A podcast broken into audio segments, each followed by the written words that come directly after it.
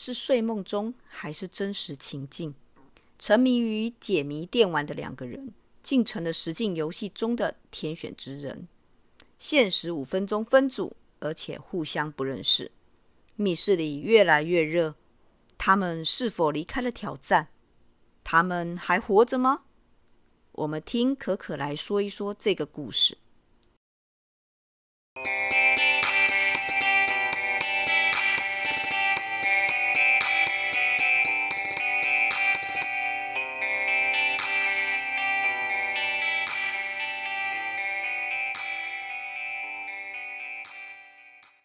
嗨，各位伙伴，大家好，欢迎来到 CNU 故事实验室，我是 QQ 老师。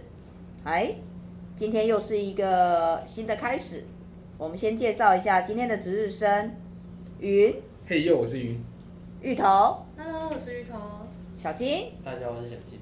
一诺。大家好，我是一诺。好的，我们值日生群都到达了，那来敲门，请外面的那一位同学进来。好的，哎，同学你好。你好。今天来跟我们分享故事的是谁呢？是我。哎，对，你的名字可以告诉我们吗？呃，可可。可可，哈，好，那你要跟我们分享的故事是什么呢？呃，名字叫做现实》。现实，可是我看到你的限好像是限制的限哦。哎，对。嗯，为什么是限制的限呢？哎，这个故事讲完再就知道了，对，是吗？对，好的。那请开始。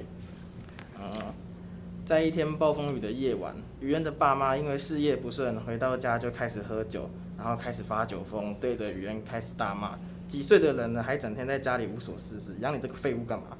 啃老不不找工作，整天只会玩游戏，一无是处。”开始摔他的东西，甩门，对他大吼大叫：“滚出这个家！这个家没有你这种儿女！”雨恩便带着既失落又愤怒的心情离开了家里。但因为外面下着大暴雨，也不知道去哪里过夜，所以打给了他的好朋友恩尚。恩尚知道雨恩喜欢玩游戏，便说出要去网咖包厢过夜的这个决定。于是两个人就这样出发了。然后两个人就这样包厢玩了整夜，玩到累了都睡着了。醒来之后呢，雨恩心里想说：啊，不要不小心睡着了，天都已经亮了。看一下旁边的恩尚，哦，他睡得很熟。他就想说，那就先不要吵醒他，自己先起来。离开包厢之后，发现为什么外面都没有人，而且灯都是暗的。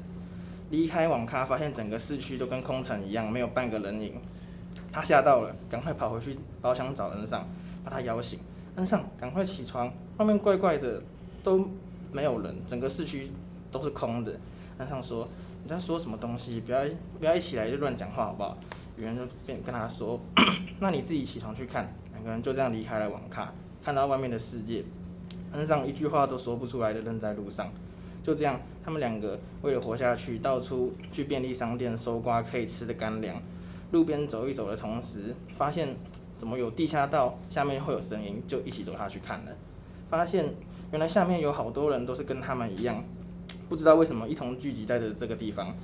就这样，他们在那个地方待到了晚上八点。这时候，地下道上面的入口铁门关关闭的地方亮了荧幕，上面写着说：“欢迎各位幸运儿，幸运的，诶、幸运的人当天，幸运的天选之人也幸运的来到了这里。现在开始，四人一组，分组完成的人来前面的桌子上面拿绳子，把每个人的左右手绑在一起，绑好之后往前走到尽头。”限时五分钟开始分组，然后就开始计时了。然后这样五分钟过了之后，大家都分好组了。雨恩说，大家看起来都很不安，而且都彼此不认识。恩尚说，对，好像互相认识的只有我们两个。一眼望去，大概有快十组人，年龄低至国高中，呃，年长的大概有七十多岁的老年人，就在大家还在不安的氛围下，眼前的荧幕再度亮起来了。然后上面写着 Game Start，啊，游戏，大家游，啊什么什么游戏？大家开始稀稀疏疏的讨论。每个人被引导到一个看起来很安全的房间，门就自动关起来了，砰，很大一声，完全不知道发生什么事。这时候房间内的广播播到，请在时间内逃出这个房间，房间内的一切都可以使用以及破坏，时间内嗯没有逃出的话，后果不负责。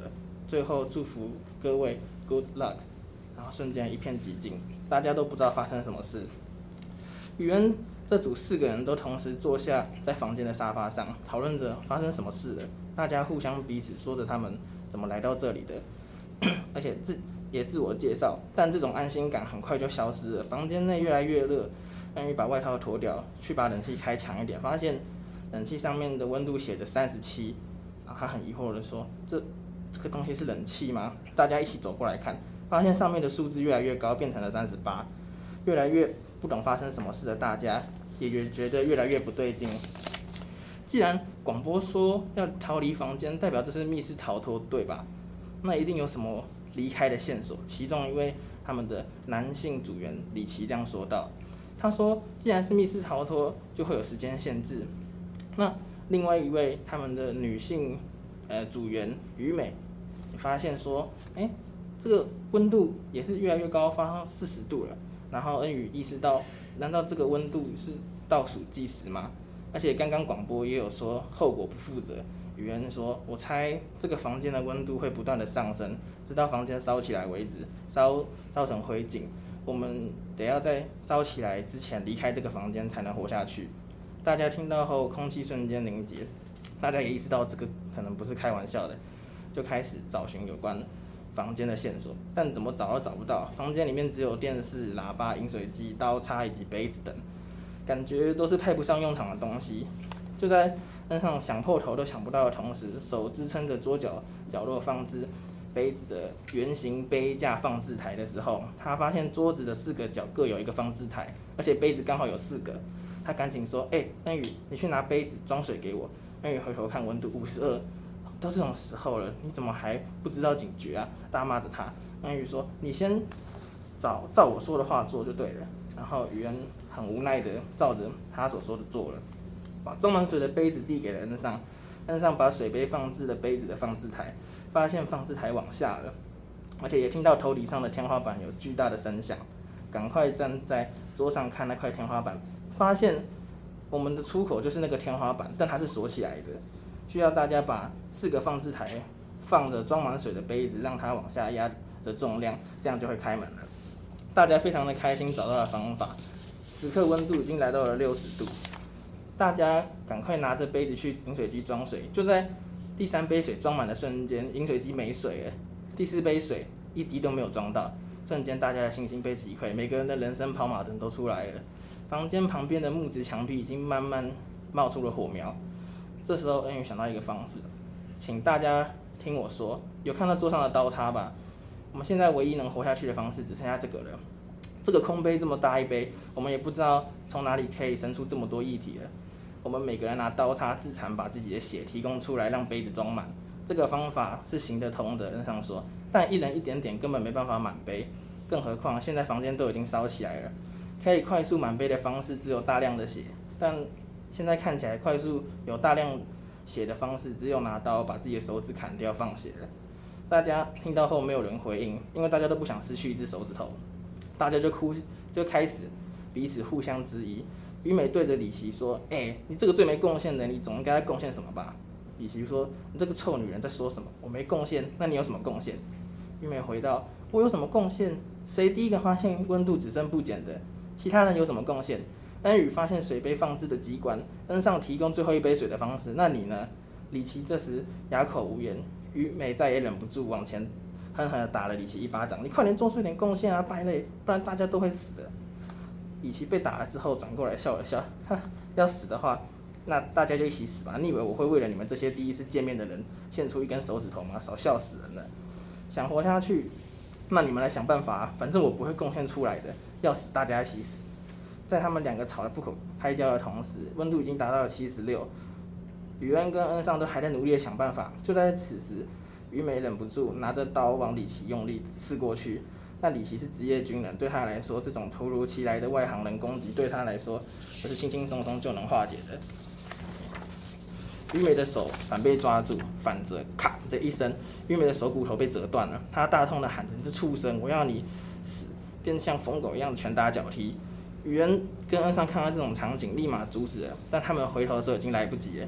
李琦已经将夺取的刀刺向于美的脖子，血流成河，拿着杯子装着那些流出来的鲜血。宇恩两人吓不出，吓不出说的半句话。李奇把装满血的杯子放在唯一一个空的角落，果不其然，上面的天花板可以打开了。此时的温度已经达到了八十五度，三个人什么话都没说，就往上爬，离开了这个房间。几分钟后往下看，一片火海。顺利逃出来之后，每个人发现每一组剩下的人数都不是原有的四个人了。广播说着：“恭喜通关的各位，后面的门就打开了，请从后面的门离开。”就这样离开了挑战的宇恩，他们还活在惊魂未定之中。哎，不对，在一阵摇晃中，宇恩睁开眼睛：“我怎么躺在家里的床上？我怎么在这里？我刚不是在这里啊！”爬起来的时候，衣服都湿的，下身吓得全身冷汗。原来只是一场梦。整理好之后下楼，爸妈，今天有早餐吗？哎，怎么都没人？是不是都去上班了？好吧。没关系，我自己想办法。然后他就出门买早餐了。这个时候，他离开了家，发现外面的人都不见了，是不是跟我梦境里面的世界差不多？这到底是怎么一回事？嗯、对啊，到底怎么一回事啊？啊，故事结束啊。故事结束。到底怎么一回事啊？就是我想要做成像是那种呃，会有第二季的那种感觉。哦。对。听起来像鱿鱼游戏嘛？吼，你的这个生存游戏。嗯可是人真的可以忍耐到七十几度、八十几度吗？我觉得不太可能哎，因为我们一般来讲，热水大概超过四十度，其实就不太舒服了。嗯嗯嗯。好，所以这个我没有设想很周到。对，没有设想的很周到。这个八十五度已经已经已经烤焦了吧？嗯。好，我想你这个要再修正一下，因为这。对啊，这个已经不合不合常理了。好，这个部分我觉得要再看一下。其实他们还有更好方法，他们可以拿叉子或是刀子钻进那个杯子里面。应该是可以有重量，也可以压下去。嗯，其实还有很多的方法，好，我们可以参考看看。来、啊，来，雷龙有什么想法？那那因为刚刚听到是用血去对，对不对？他们也找不到其他的议题了。那既然有四个人，总会有人想要上厕所。尿尿尿。哎，对，这招比较好。这个我在写的时候，我想到，可是可是我那时候有想说，杯子我把它比较戏剧化。可是我把我那时候想说，我想这个方式，可是我把是杯子设计的是，就是不是那种一般尿尿就可以装满的水杯，就是我里面没有写。你你杯子有多大？这这这里面没有特别描述有多大嘛？哈，嗯，很多东西都没有描述到。对，因为他桌子应该很大吗？有一个长的四方形桌这样。对啊，因为如果鞋要装满，你看除了杀了这个人之外，大概装不满吧？你的杯子应该也不小。嗯。你的想象到底有多大？欸、可以跟大家描述一下。我想大概比这个杯子再大一点吧。哦，比一般的。这边有四个人，他就我就不信不会吗？好，我想这个度量衡的部分，你可能要再思考看看，包括温度啊，好，这些都还不是这么。呃，这么符合逻辑。好，雷龙又有意见。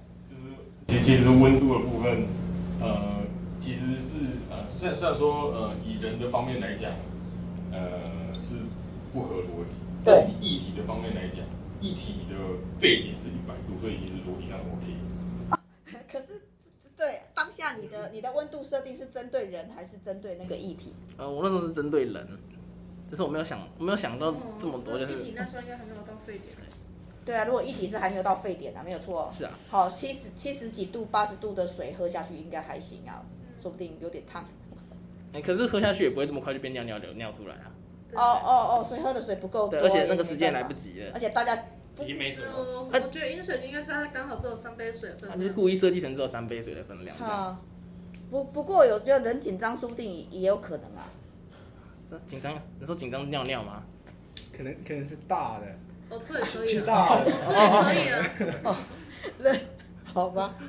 好，那其他同学的还有没有其他的看法？针对这样的故事。呃，我看这个故事有点像我以前看过一个电影，也叫《密室逃脱》。哎，对，我是我是这个这个故事是参考，就像现在很红的鱿鱼游戏，然后里面的密室逃脱的场景是参考他说那个电影叫做。也是叫哎、欸，叫密室游戏，我自己也是叫密室游戏，然后是室是那种杀人的室那个室，然后场景就是人突然不见这个、这个部分，我是也是参考之前 Netflix 很红的一个影集，叫《经济之国的闯关者》，也是日本的。对。那你这个这样子的游戏应该可以做成游戏吧？呃，应该是可以吧。哦，因为你们现在在专题正在做哈，你们专题做什么？是游戏吗？是游戏啊，只是跟这个没关系。跟这个没有关系哈，还当时怎么没有想过要做类似这样子的游戏？不太不太想这么麻烦吧？哦，不太想这么麻烦，那听到没有哈？我们以后要。而且而且那个时候老师有跟我们说要有教育意义啊，我不觉得这有什么教育意义啊，这个太十八禁，我觉得。这个应该是比较多的是生存吧。对。如果可以把水分量变多的话，可以用卫生纸沾水，然后就可以吸更多水。一个人到一个极限的时候，我觉得它是考验人性吧。其实基本上是考验人性。来，啊啊啊！雷龙还有想法？刚刚刚刚好像刚好说到那个，他说那个要教育意义嘛。嗯。因为我们设计科的嘛，通常应该是要你想要做这东西，但是你不行的话，你就要掰出让它可以。对啊，本来就一定是它。就是这样子啊。它本身就一定有某些就是。呃，没有科学可以来点人生道理。存在在一个对深层的一个意义。你要解决问题，你才要去设计这个东西嘛。哎，是。那你前面那个问题到底是什么？好，所以像这样子的一个游戏，当然纯粹我们想象纯粹是一个故事。嗯嗯嗯。对，那就没有什么问题。但是事实上，每个故事背后都有它的一个内涵跟意义。嗯嗯嗯。好，那我们谢谢可可跟我们分享这样的一个故事啊。那还有没有其他同学有想法？哎，如果没有的话，我们就听下一个故事哦。下次见哦。好，拜拜，拜拜。拜拜。